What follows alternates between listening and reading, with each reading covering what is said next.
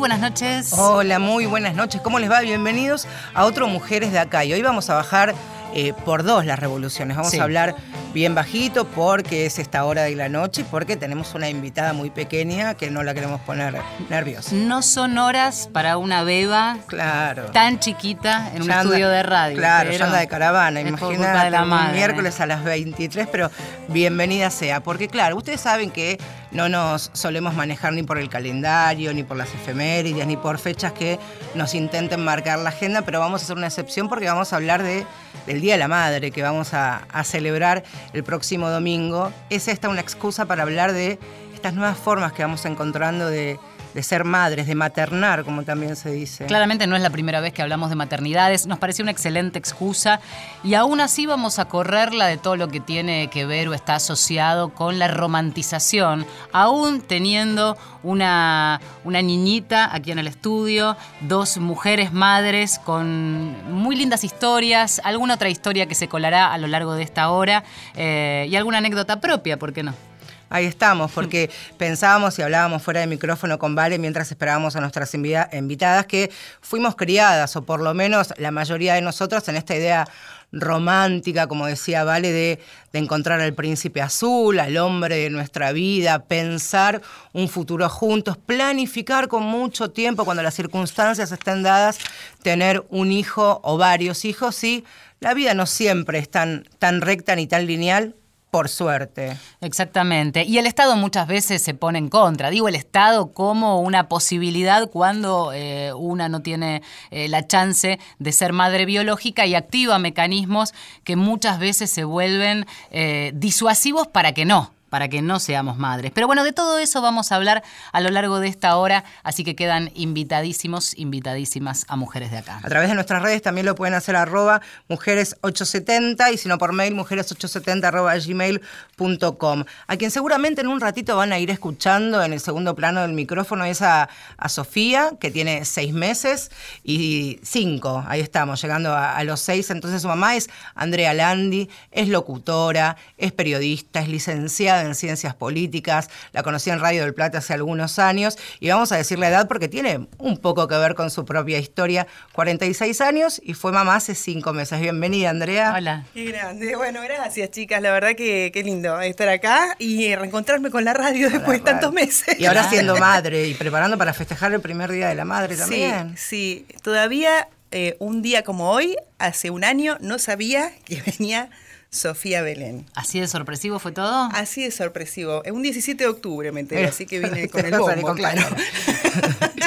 y, la verdad que mm, es, una experiencia muy distinta, no esperada. Me asusté mucho porque esto las escuchaba ustedes, ¿no? En esta introducción. Y la verdad que, la maternidad tiene que ser un, deseo. Y nunca sentí, al menos conscientemente, que, que quisiera ser madre. Yo estaba muy bien como estaba. Eras de las que decía cuando te decían, ¿y para cuándo? ¿Y para cuándo? No, se cansaron ya después de tanto tiempo.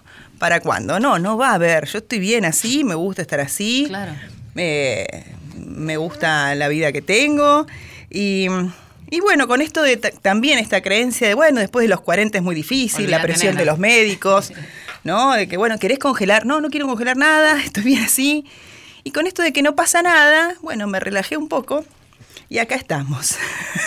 y después te empezás a enterar de un montón de historias de mujeres arriba de los 40 que les pasó lo mismo. O tienen hijos grandes y pensaron, bueno, ya está, estoy cerca de la menopausia y no pasa nada. Y no. Y no es así. Entonces también eh, te das cuenta que más allá que puede haber una cuestión física, que también hay, hay mucha presión con, esta, con este término aparte horrible después de los 35 años que diga madre añosa. Claro. Para, parece ah, que tenés que hacer todo ya, ¿no? Cuando en realidad la maternidad tiene que ser un deseo, al menos eh, cuando aparece, ¿no? Tratar de, de, conectarte con eso, porque si no también, digo, uno como mujer tiene muchas posibilidades para estar bien y para eh, sentirse feliz con muchas cosas que haga. A mí muchos me dicen hoy, ay, ¿no sentís que ahora eh, tu vida tiene sentido? No, no, siempre tuvo sentido mi vida. Y, estuvo bueno antes de Sofía también. Ahora no me imagino la vida sin Sofía. Ahora pero es otra cosa. Ahora vamos a hablar del momento en el que este, vas al médico pensando que ya sos menopáusica y resulta que te volvés con una ecografía positiva. Pero vamos a sumar a la mesa a Jorgelina, madre adoptiva de tres yo ya anoté hermanitos en la rutina, pero yo ya no, sé si da para poner hermanitos. No, no, ya están grandes, ya están grandes. ¿Qué tal? Buenas noches. ¿Cuántos años tenés vos? Yo tengo 48 años y soy madre, va a ser en noviembre, eh, hace 12 años, de Mariano, Sofía y Andrés, que eran unos nenitos un poco más grandes cuando fueron adoptados. ¿Hoy día cuántos años tienen? Ah, Mariano tiene 15, Sofía tiene 18 y Andrés tiene 21. ¡Wow! Inmensos, criaturas inmensas. Bueno, hay dos Sofías en la vida de cada una de ustedes. Sí. ¿Cómo llegó la, la idea o, el pensamiento en la pareja de, querer adoptar hijos, tener la necesidad, las ganas, la búsqueda. Como todas las parejas que emprendemos un camino como este, queríamos tener hijos. Queríamos tener hijos de varias maneras. Mm. Eh, desde que empezamos con nuestros sobrinos instalados en casa, hasta empezar a pensar en tener nuestros propios hijos y, y fallar. Y, decir, bueno, pero existen muchas otras posibilidades de ser padres, como por ejemplo de adoptar. Lo que no pensábamos era adoptar tres chicos, menos grandes, porque todos eh, pensamos que eh, adoptar un chico, un bebé, es difícil separar el término de chico y bebé, porque la mayoría buscamos adoptar un bebé. Hasta que alguien te abre la cabeza y te dice, mira que hay más chicos que, que bebés. Y está bueno, porque en realidad en nuestro caso fue otra pareja que nos dijo, eh, nosotros también empezamos como ustedes buscando un bebé y nos encontramos que había más vida eh, para seguir. Y adoptaron una nena de 8 años y eso nos hizo hablar, abrir a nosotros la cabeza de que, ¿y por qué no? ¿Cuánto tiempo pensando o idealizando la idea de adoptar un bebé hasta decir basta? Más allá de que, por supuesto, y como decíamos al principio, el sistema se te pone muy en contra. El sistema ayuda a que tengas que abrir la cabeza un poco a la fuerza también. Sí, pero mucha gente se queda en el sistema embarcado por no abrir la cabeza. Dos años. Dos años de, asistir a, a entrevistas o a que no pase nada de nada o, o hasta, como ya te digo, fue instantáneo. Fuimos a una reunión. Nosotros la primera etapa de la adopción la hicimos en un juzgado, a donde nadie nos asesoró nada, solo nos dijeron presenta esta carpeta. La famosa carpeta. La famosa carpeta en, en provincia de Buenos Aires, en Morón. Y nadie nos dijo qué más debíamos hacer. Así que perdimos cinco años de nuestra vida en esa instancia. Hasta que un día leímos en un diario, en una revista, de una asociación que se llama NIDAR. Mm. Y ellos fueron los que realmente nos dijeron que eran los que teníamos que hacer legalmente, burocráticamente. Eh, y ahí abrimos nuestra, nuestras carpetas a, todo lo que era el, el país. Jorgelina, ¿qué hay entre, entre esta primera atención eh, eh, burocrática administrativa a la realidad con la que se encontraron? Digo en cuanto a carpeta, en cuanto a papeles, en cuanto a pasos que tenían que hacer y que eh, estuvieron perdiendo tiempo y deambulando durante, durante algún tiempo. Desde certificaciones que vencían a los tres meses, hablo de certificaciones por escribano, eh, que no te hacían en un juzgado de paz porque te consideraban solvente, a dos personas promedio, entonces las tenías que hacer vos por tu cuenta. Eh, ir a poner el dedo en, este servicio que, ¿cómo se dice? Que en antecedentes, ¿sí? Eh, pasar por pseudo asistencias psicológicas del Estado que no existen, que no existen.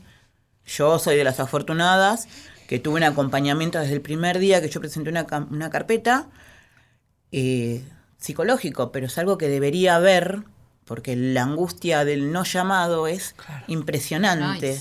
Es impresionante. O que te llamen para decirte, como nos ha pasado a nosotros, eh, te hicimos venir, pero de la provincia no sale ningún chico o bueno, hablaremos otro día, y eso es realmente angustiante.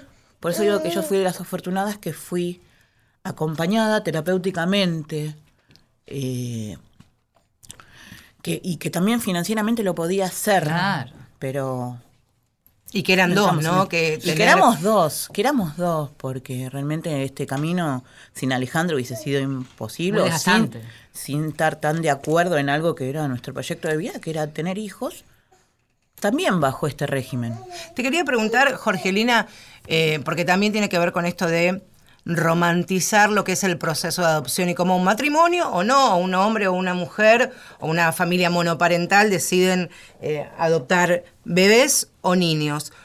Hoy visto a la distancia, ¿por qué? ¿Qué prejuicios o pre- qué, eh, qué preconceptos, desde la ignorancia seguramente, tenías vos entre elegir un bebé y un niño más grande? ¿Qué creías vos? ¿Por qué Claro. esto y por qué no aquello? Porque se, creo que en, en nuestra propia fantasía pensamos que va a ser más fácil criar un nene que no tiene historia. Mentira muy grande, porque aunque seas un bebé de tres meses, tenés una historia atrás. Eh, yo pienso que la mayoría pensamos que es más difícil criar un, un niño de seis años porque si adoptamos un nene sabemos que ese nene no viene de nada bueno. Claro. ¿sí? Y que un chico más grande va a tener más recuerdo y va a ser más difícil de superar o remover. Va a ser igual de difícil. Y es igual de difícil. Porque un día te vas a tener que sentar con tu bebé que fue de tres meses y decirle, bueno, tu historia es esta. Claro. Y hoy por hoy, eh, con mis hijos, la historia es esta y sigue estando, pero se sigue evolucionando. Y hasta podría decirte que fue más fácil explicarle a Mariano, que era el más chiquito y menos recuerdo tenía de cada situación, que las tienen igualmente. Es decirle, bueno, tu procedencia es esta, a vos te pasó esto, hubo una persona que te tuvo que dejar, no sé el motivo.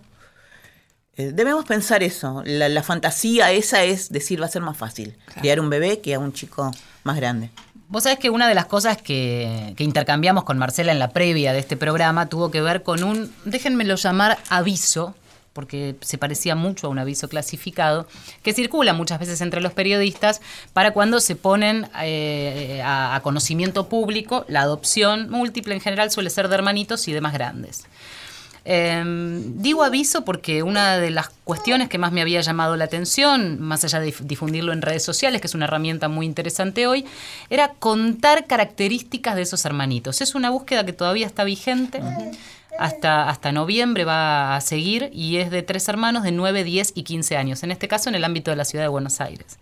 Em, y contaban eh, cuáles eran ju- su- su- sus juegos, sus aficiones, que les gustaba cantar, que tenía buen humor, que como tratando de, convencer o de enamorar a, a aquella madre o padre que este, fueran a decidirse por adoptar a esos chicos.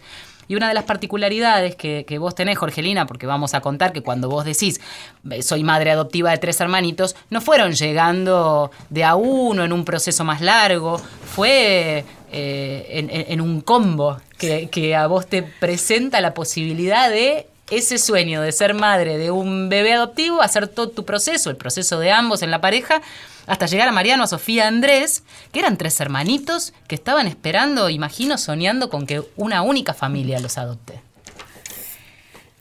Sí. Cuando a mí me llaman, cuando nosotros eh, presentamos la carpeta de Jujuy, yo creo que debe haber sido al mes de presentar la carpeta en Jujuy, que a mí me llaman para eh, conocer a estos chicos. Palabra difícil, nadie me dijo que eran tres, eran dos, ¿sí? Cuando estamos en camino, me avisan que estaba la posibilidad de un hermano más, que eran una, ellos eran una, siempre me acuerdo mucho la palabra, ellos eran una comunión entre ellos, una, una protección entre ellos, un vínculo que era muy difícil de separar. Ya con ese antecedente, siempre me acuerdo. Estábamos en, en Santiago del Estero, en una estación de servicio, cuando a mí me dicen eso.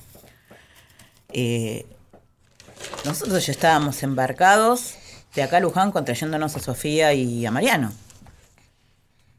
Todos te dicen, tienen excelente humor, son chicos escolarizados, Cariñosos. cariñosos, y que a los dos segundos de entrar al hogar donde estaban estos chicos, te dicen mamá. ¿sí? Eh, sí, es mítico. Es lo que yo en realidad sentí, es que lo que les dijeron que tenían que decir. Yo siempre digo que con la que más bregué es con Sofía, que las mujeres somos más, más jodidas, para darle un término, y la que hubo que ganarle el cariño Ah. constantemente a los, a los 30 segundos de conocerla, ¿no?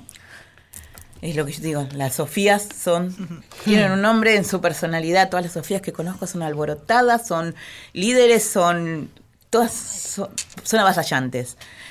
Eh, si yo te digo, tengo que decir la verdad, mi relación más difícil fue Sofía. Fue la que tuve que.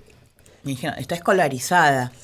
Y cuando vos te encontraste con Sofía y la paraste delante en un libro eh, a decir palabras básicas, porque acordémonos que tenían seis años, Sofía no sabía escribir su nombre al revés siquiera. Eh, fue algo que, que yo les reproché mucho, porque no me iba a cambiar la historia de saber que Sofía no, era amorosa ni eh, que no sabía, eh, no, tenía, no estaba escolarizada. Mira. Entonces, yo creo que cuando uno decide tomar estas decisiones, eh, las hace sin pensar mucho en que, por más que nos digan que son bonitos y cuadraditos, te lo vas a traer así sea a cuadritos blancos y negros. En este caso, además, apareció en el momento en el que vos llegás a esa oficina con los dos hermanitos que ibas a buscar, aparece Andrés. Aparece la charla de Andrés. Un nene de nueve años, entonces. Era un nene de nueve años con una vida terriblemente sufrida y eh, es un hecho que yo no me voy a acordar en la vida, que vinieron, vino corriendo Mariano, Sofía no estaba porque estaba en el jardín y Andrés caminando atrás y cuando eh, Mariano se pone delante mío, Andrés avanza 30 metros en dos segundos para poder ponerse delante de Mariano. Porque era su protector. Y yo dije, y con Alejandra nos miramos, aunque ya sabíamos que nos lo íbamos a traer igual, esto es inseparable. ¿Cómo vas a separar a alguien así? Porque yo te juro que nos fueron 30 metros y no tardó dos segundos en llegar.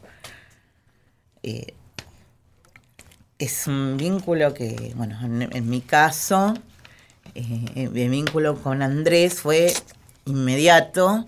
Mira. Eh, siempre me acuerdo que mientras estábamos en la adaptación, yo bañaba a los dos más chicos. Y Andrés le decía, bueno, anda a bañarte, tenés no- nueve años, esa invasión de la privacidad me pareció una barbaridad, ¿no?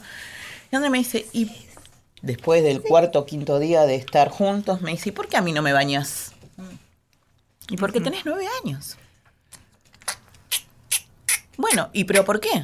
Y ahí dije, bueno, obviamente yo esto me lo tengo que llevar a mi vida, porque eh, era imposible dejar un chico que había tenido una- un acercamiento, porque yo tenía la opción de dejarlo, Claro. yo tenía la opción de no llevármelo. Y dijimos, dijimos con Alejandro, ¿quién puede dejar esto? Imposible. Pero suelen trabajar así. Bueno, vamos a ver en un ratito cómo siguió esta historia, porque de esto pasaron muchos años. Tanto que ahora tienen 15, 18, 21. Pero podemos volver a Andrea mientras tanto. ¿Qué te pasa cuando escuchas estas historias? No, pensaba, ¿no? Digo, esto de que te ofrecen un chico como si fuese una mercancía es bonito, no vas a tener problemas, no hay conflictos, como si un hijo natural no, No los tuviera. trajera, o como si a veces las relaciones no fueran conflictivas, ¿no? Por, por definición. Eh, pero bueno, eh, yo pensaba, con esta presión que te decía que, que nos imponen a las mujeres, ¿qué pasa? O sea, como bien decía, nunca me interesó a mí conscientemente ser madre, eh, pero decía, ¿y qué pasa si el día de mañana quiero y ya no puedo? Y nunca me asustó la idea de, dije, bueno, adopto, ¿no? Eh, a mí el, el embarazo en sí no era lo que, una de las cosas que siempre me dio miedo de la maternidad era el embarazo, justamente, ¿no? Eh, pasar por el parto, esas cosas me daban terror. Yo decía, no, yo iría a un supermercado a buscar un. ¿Cómo fue tu embarazo? Y mira, yo me enteré cuando casi estaba de tres meses. Cuando fui, justamente, me sentía muy cansada. Después entendí que tenía todos los síntomas, pero yo decía, yo tengo algo. Yo, yo no ¿Estabas puedo- en pareja vos con Sí, sí, sí. Estaba en pareja, bueno, ahora estoy separada del papá, pero bueno, este, tengo una relación. Y, y claro, cuando cuando fui me decía una amiga, hacete un test, no, no, pero debo tener algo, qué sé yo, voy a, me, me pido un sobreturno con una ginecóloga. Con esto debo tener algo, pensabas, aparte de la menopausia, estoy enferma. Sí, obvio. Claro, Lo peor que te puedes imaginar, imaginé. claro. claro.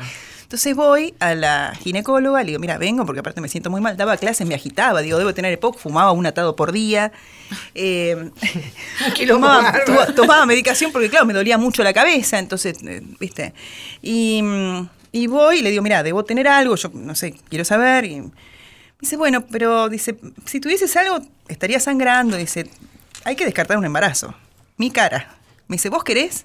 No, no, yo, yo así estoy bien. Porque aparte el susto que me dio Claro. de haber sabido me preparaba un poco. digo. Claro, claro, claro. Eh, aparte con todo lo que uno escucha, que, que no sé, que es riesgoso, que, que puede tener alguna malformación, no- Sí, no, todo. sé, muchas cosas. Bueno, dice, hacete mañana el, el test, ¿no? Bueno, está bien. Le cuento a una amiga, me dice, andá, hacete un EVATES. No, pero si mañana me dan el análisis, que te lo dan en el día. Voy, esto era miércoles, 17 de octubre, y cuando voy me dicen, bueno, está para el lunes 22. Digo, ¿cómo para el lunes 22? Ah, porque aparte cuando le digo esto que, no, no quería, bueno, me dice, quédate tranquila, tu edad no es tan fácil. Cuando le cuento a una amiga me dice, ¿cómo te va a decir eso si vos todavía podés quedar? Pero digo, no me lo dijo mal, me vio asustada y me dijo, quédate tranquila, no pasa nada. Cuando voy a hacerme el análisis, me dice, lo tenés para el lunes 22. Le digo, ¿cómo para el 22 si te lo dan en el día? No, pero te dio el cuantitativo. ¿Y qué es el cuantitativo? Y para ver de cuántas semanas estás. Le digo, pero si no sabemos si estoy. Claro, ahí me transformé. Claro, ahí dijiste, voy ya a una farmacia. Claro, salí, eh, estaba mi pareja, me vio que salí tipo Walking Dead, así perdida, porque no entendía nada, y le digo, llévame a una farmacia. Y bueno, me lleva a una, farma- una farmacia, me compró levates y dio un semáforo, más o menos. Embarazadísimo. Y, y bueno, a la, a la semana me hice la translucencia nucal, eso me dio tranquilidad. También tenía una- un pensamiento, digo, bueno, si tiene posibilidad de una malformación, no sé si me voy a animar a tenerlo. Y, y después cuando, qué sé yo, es la primera ecografía, hay un montón de cosas que tenés en la cabeza y que se te modifican. Y bueno, y así fue. Y el embarazo transcurrió. ¿La pasaste bien en el embarazo? La pasé muy bien y cuando me fui a hacer el prequirúrgico, ahí me saltó presión eh, alta, igual me la, me la controlaron y me indujeron al parto y nació dos semanas antes, o sea, también la tuve por parto natural. Mira. Eh, pero sí te pasa con la edad que, que te lo hacen notar en algunas cosas. Me Por pasó, eh, me pasó, bueno, en un colectivo, cuando estaba de cuatro meses. Viste que hay un La momento... están donde- escuchando ustedes a Sofía, Ahí no, no, no, está, es sí. que Está charlando se con está charlando con nosotros. que se sube una señora, yo estaba en el primer Sí. asiento, que se sube una señora y me diga, ¿me das el asiento? Le digo, estoy embarazada. Y me miró muy mal y me dijo, ¿a tu edad? ¿No? Bajé llorando, iba, iba a la radio. No, hijo Bajé llorando. Dije, ¿cómo puede haber gente que te diga algo así? ¿Qué voy a, voy a mentir para quedarme con un asiento? Digo yo. Viste que aparte los primeros meses, después cuando tomas conciencia, son los más complicados. Y, A tu mamá le dijeron eso, ¿viste? o, o cada vez que te vas a hacer un estudio, ¿fue con tratamiento? No, no fue con tratamiento. Que no hay ningún problema de que sea con tratamiento, pero es como que está, da por, se da, por- hecho. se da por hecho. Y después te enterás de un montón de casos. O sea, me he enterado de gente que ha hecho tratamiento y que le han aconsejado esperar más cerca de la menopausia, que es más fácil de quedar, y ha quedado justamente porque estaba cerca de la menopausia y no porque estaba en tratamiento. Claro, claro. Entonces, esas cositas sí son las que a veces no están buenas. Pero después hay, hay no sé, yo lo que siento es que no, no hubiese tenido a Sofía antes que a esta edad. Sí. Sí. Bueno, de hecho contabas que, que en, en tu cabeza... eh, perdón, quiero decir algo. Está Marcela Ojeda conduciendo también este programa, solo que está este, pululando Ay, por el estudio. la tía Marcela, ¿quién más? Me preguntaba porque, claro, esta cuestión, uno de los fantasmas y más allá de los médicos, puntualmente en este caso, es cuando eh, los propios especialistas te advierten sobre todo lo que implica ser una madre grande. La cuestión médica, por un lado, bueno, con el embarazo atravesado está todo bien. ¿Qué pasa con los fantasmas propios también? Porque uno puede haber eh, decidido este, llevar adelante ese embarazo y empezar a hacerte a la idea de la maternidad, pero hay un montón de otras cuestiones sociales con las que hay que enfrentarse. Sí, por eso, bueno, es muy bueno elegir un buen obstetra, ¿no? Eh, que te dé tranquilidad. Yo, por ejemplo, la- l- cuando fui con la primera médica que me llevó una amiga, cuando apenas me enteré para que me quedara tranquila, bueno, lo primero que me dijo, bueno, vas a cesárea. A mí siempre el parto natural me dio mucho miedo y siempre dije, bueno, si algún día quedo, no, no, no iría, ¿no? no tendría parto. Y después cuando vas leyendo te das cuenta que eh, si podés ir a parto natural está mejor. Y después, bueno, estuve con dos médicos que les pregunté, bueno, voy a cesárea, ¿y por qué me dijeron? ¿Por la edad? No tiene que ver la edad. Si querés, vamos. Me dice, pero si viene todo bien, no por la edad tenés que eh, tener una cesárea, ¿no? Entonces, bueno, el médico que tuve fue como muy tranquilo y yo también no tuve, no tuve problemas en todo el embarazo. Estamos con Jorgelina, con Andrea, con Marcelo Ojeda. Con Valeria San Pedro, hablando de, las maternidades y maternar próximos días a, a, festejar el Día de las Madres. No se vayan, que en un ratito vamos a conocer más historias. Marcela Ojeda y Valeria San Pedro. Mujeres de acá. Mujeres de acá. Por la radio de todos.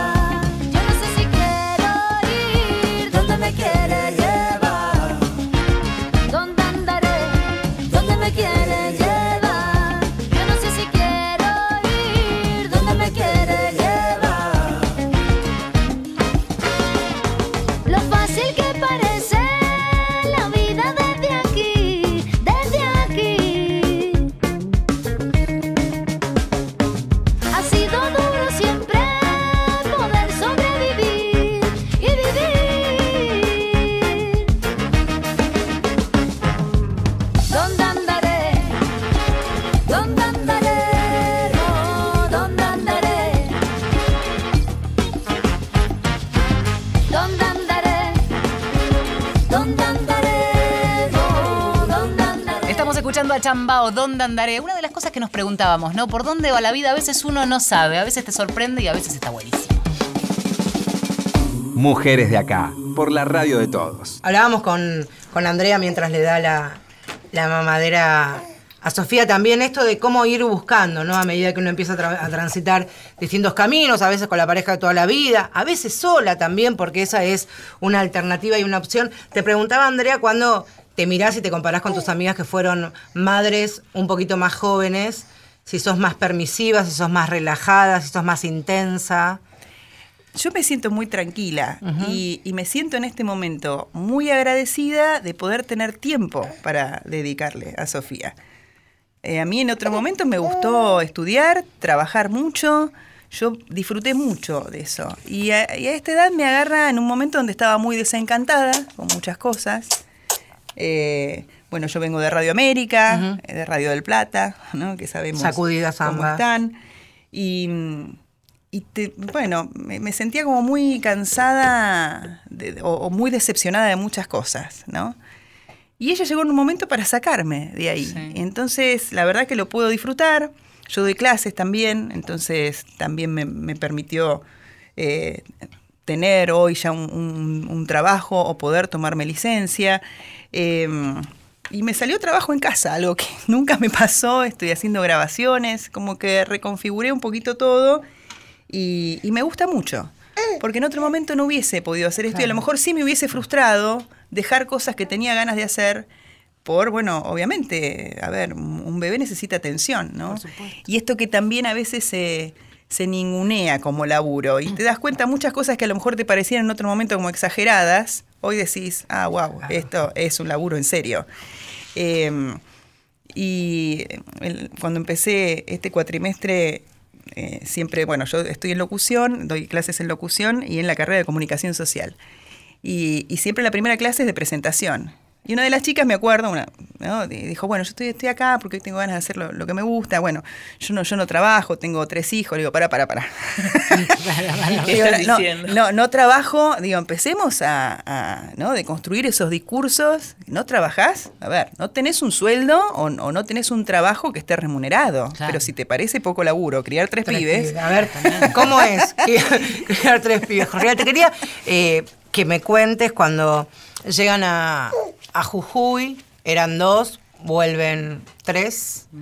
Eh, ¿Cómo fue cuando llegaron a casa? ¿Cuáles eran tus miedos, tus temores?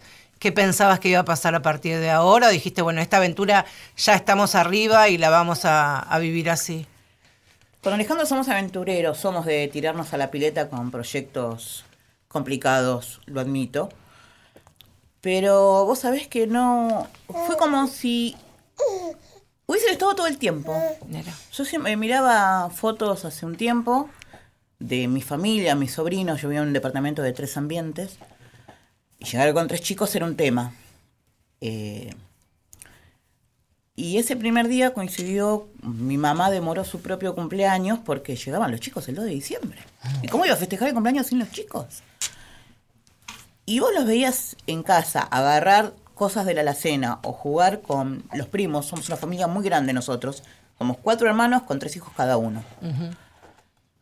Eh, y vos decías, pero estos chicos nunca estuvieron acá o estuvieron.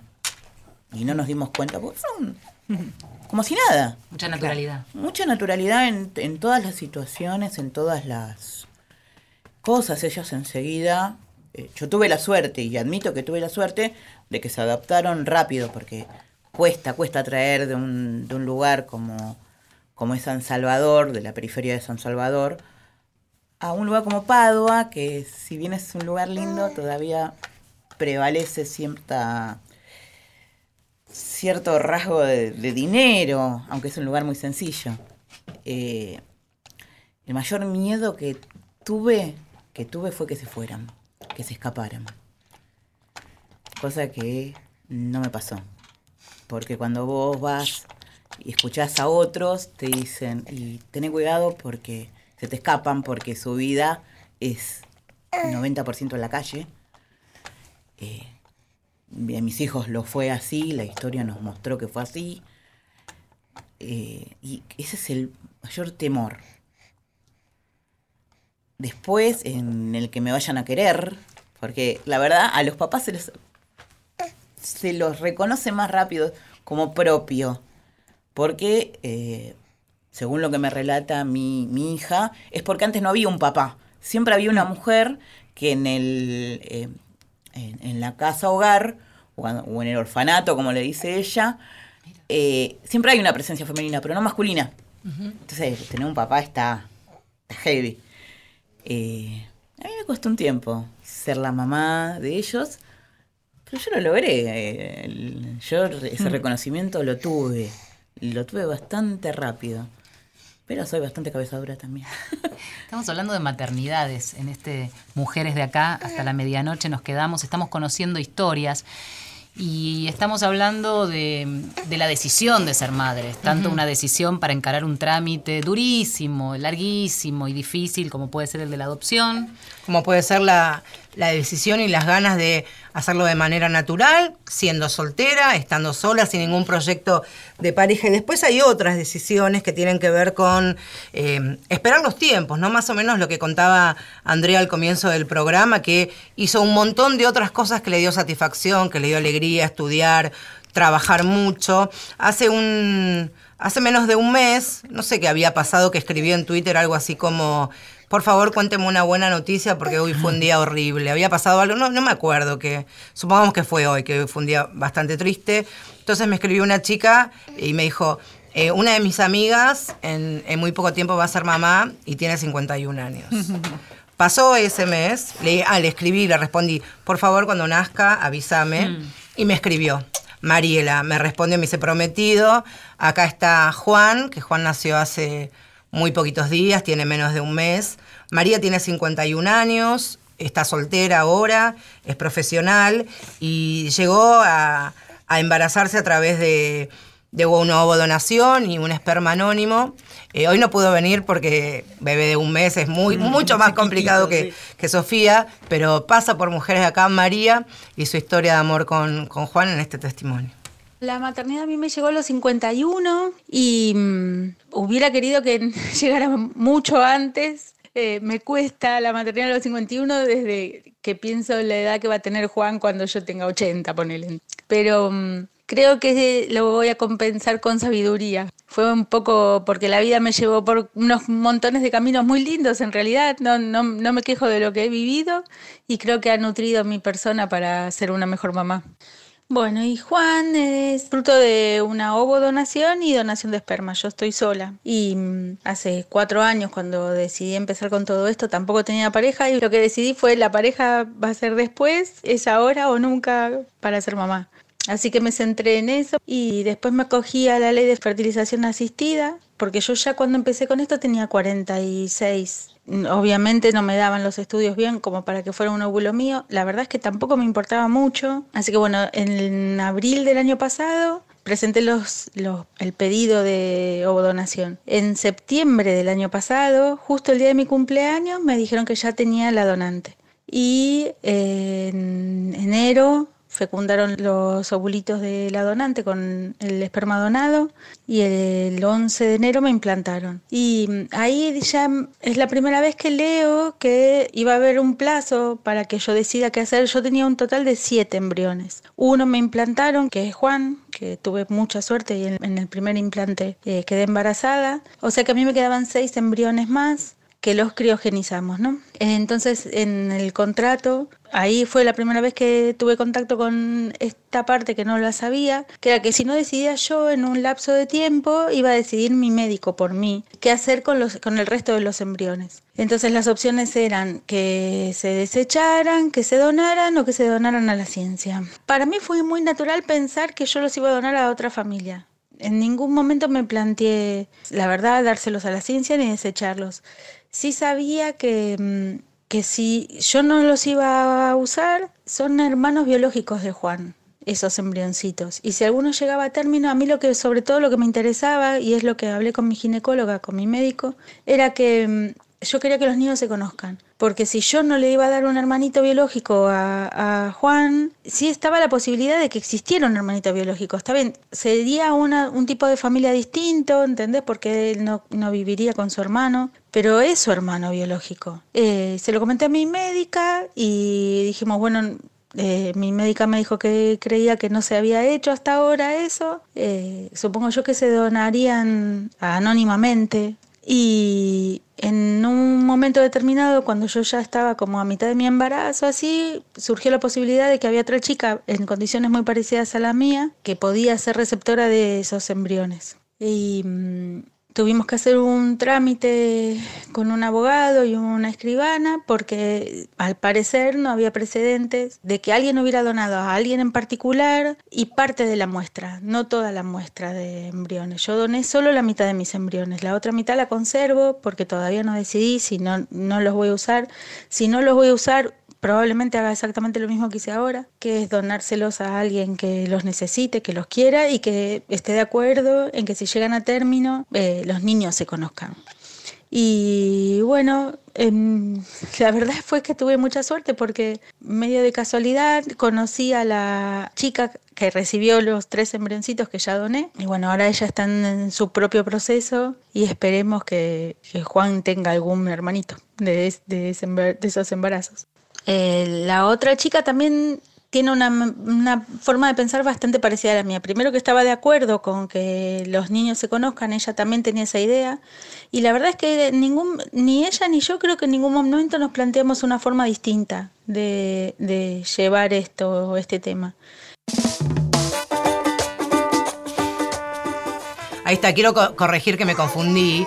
Eh, pensé que era María Laura, el nombre es Laura de, la mamá de Juan y quien fue el artífice de este encuentro es, es Mariela. Así que una historia, ¿no? También pensar unas nuevas formas de de concebir la familia, de tener hijos. Las nuevas familias, esta cuestión de qué pasa con eh, un tratamiento, con un embrión eh, y con esto que planteaba que ni siquiera está regulado, lo dejamos picando porque habrá nuevos debates y nuevas este, posibilidades de, de pensar la maternidad, de pensar las familias hay un punto que me parece interesante y que lo venimos escuchando desde el principio del programa y que estamos hablando de distintas formas de maternidad siempre deseadas. Y eso hace la diferencia, porque cuando una madre eh, quiere ejercer ese rol, adoptando chicos, teniendo, haciendo un tratamiento, eh, es porque está preparada para eso. De otra manera se hace muy difícil. Está preparada, lo desea, lo quiere hacer, lo quiere protagonizar, ya sea eh, siendo soltera, en pareja, viviendo con una compañera, con un compañero, digamos, cuando está el deseo, las necesidades y, las ganas sinceras, todo bien distinto. Ni hablar. Pensaba también, eh, para preguntarle a Jorgelina, decíamos, pasaron ya muchos años. Fuiste contando como un derrotero, bueno, primero administrativo, judicial, eh, y después la, familia se ensambla, se, eh, engarzó todo eso muy rápido, pero después pasaron los años. ¿Qué, pasa hoy? ¿Cómo es tu maternidad hoy? ¿Qué va a pasar este domingo? Uf, aparte de estar inundada de gente en mi casa, porque somos una familia muy grande, eh, y el centro de concentración es mi casa, es es recordar eh, cada día que uno logró eh, un objetivo. Yo lo logré por tres. yo, no es solo el logro de tener hijos. Fue el logro de tener ser madre, el logro de seguir teniendo una pareja unida, eh, de hacer tíos, abuelos, primos. uno dice, no soy yo sola o al menos es lo que yo pienso, no soy yo sola que me comenté en madre o que eh, Alejandro se convirtió en padre. Es un universo. Hoy en día mi mejor amiga es en función de mis hijos, porque nos conocimos en compartir una maternidad, en, en, la puerta de un colegio. Que hoy no me la toquen porque nuestros hijos no tienen relación entre ellos, pero nosotros somos mejores amigas, que es muy difícil.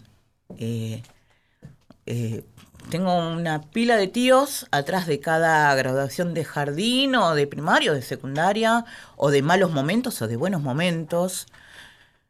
Tengo un universo de cosas en función de tener a mis hijos, que son extrovertidos, delirantes, muy a mi familia. Estamos todos locos. Creo que no hubiesen podido sobrevivir a una familia que no estuviera loca. Y y eso conlleva millones de cosas. No solo a realizarte como mamá, como administradora, como eh, Uber, como, no sé, hoy en día eh, el club, el colegio, Bariloche, la facultad, eh, o conseguir un trabajo, o una novia que te dejó, o un logro. Yo con estos chicos tuve muchísimos logros personales y de ellos. Eso es una vivencia que no te lo va a sacar nadie en la vida y no lo tenías ni siquiera proyectado. Jorgelina, hablaste de, algunos miedos o temores que, sentían cuando volvieron a casa desde, desde Jujuy, esto de si me van a querer, si vas a recíproco, la relación que tal vez la más difícil o la más trabajosa fue, fue con Sofía. ¿Hubo algún momento que tuviste otra vez algún tipo de temor por alguna pregunta que los chicos te fueran a hacer? ¿Te armaste vos como una película paralela que nunca ocurrió? Sí, sí, sí. Yo creo que desde el día uno uno piensa que eh, bueno, ¿cuánto tiempo van a estar conmigo y no se van a ir a buscar a sus propios padres biológicos?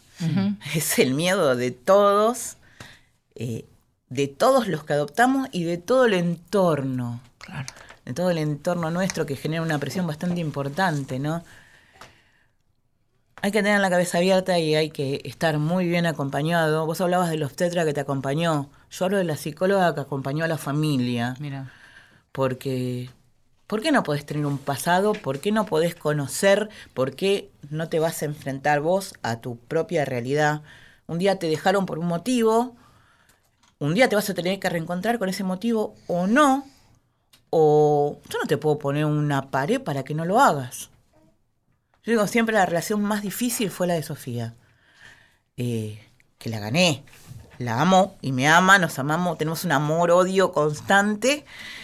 Eh, pero hoy por hoy, Sofía y Andrés y Mariano también desde desconocimiento, quieren ver esa pared o no que se pueden encontrar en Jujuy.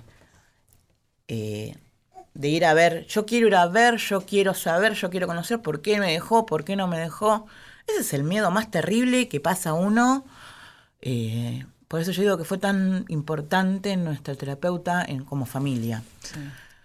Porque yo tuve que aprender que siguen siendo mis hijos.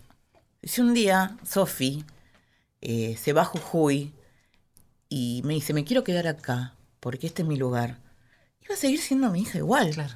¿Entendés? Yo siempre le digo a Sofía, vos andá a Jujuy y volvé como una persona productiva. No te vuelvas a encontrar en la misma situación que quizás en la que te dejaron. Eh, eso hace dos años que lo hablé con Sofía y hoy Sofía estaba terminando la secundaria. Sofía fue mi peor dolor de cabeza escolar que existió. Eh, y hoy ella piensa en volver a Jujuy, ser una persona productiva en Jujuy y ver qué pasa.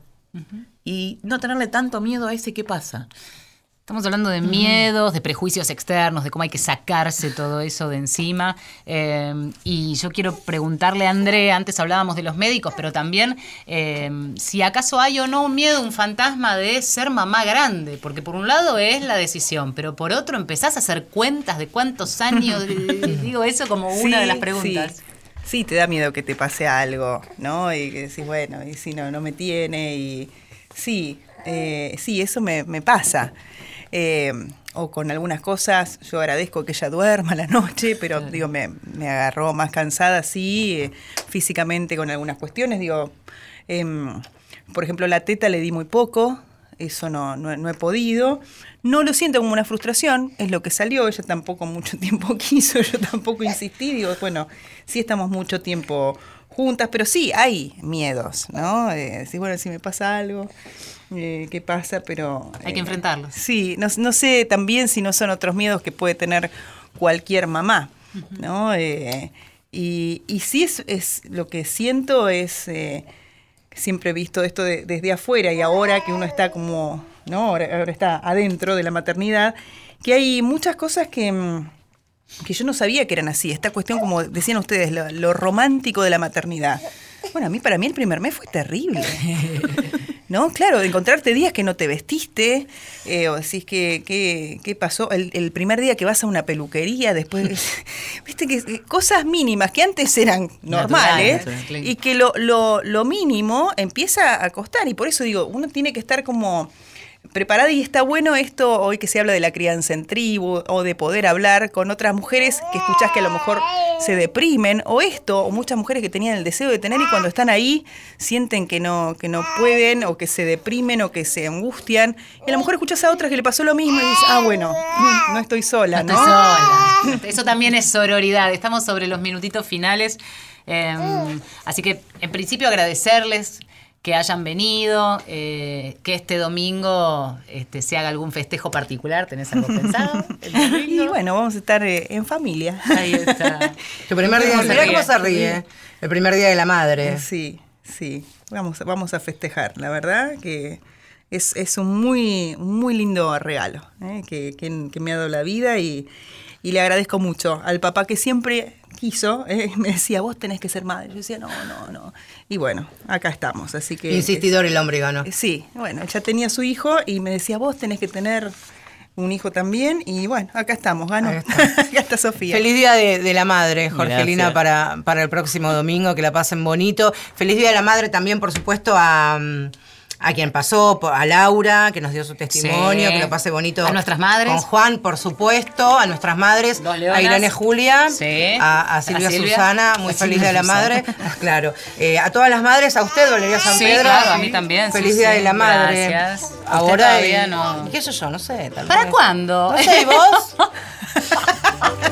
¿Qué te Estuvimos dice? en la operación técnica Diego Rodríguez, en la producción Inés Gordon, en la coordinación de aire Néstor Pichiborro. A mi izquierda, Valeria San Pedro. A mi derecha Marcelo Ojeda. Hasta el próximo miércoles y feliz Día de la Madre. Chao. Comprobaremos que sororidad es la respuesta a través de amor, lucha y coherencia. Labramos camino espiritual con la tierra, la luna madre brillante de nuestra marea. Conectamos con ancestras,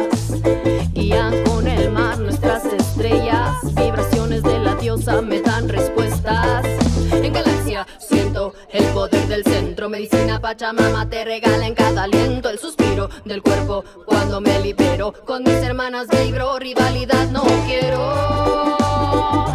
No, no, no, no. Sororidad es la respuesta,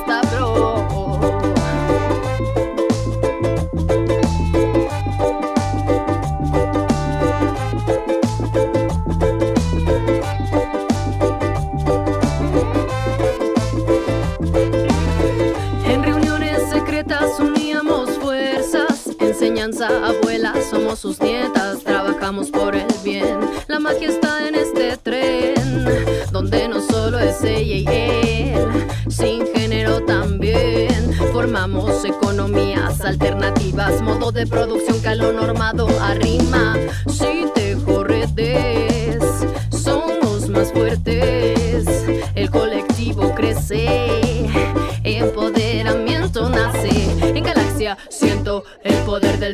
Medicina Pachamama te regala en cada aliento el suspiro del cuerpo cuando me libero. Con mis hermanas vibro, rivalidad no quiero.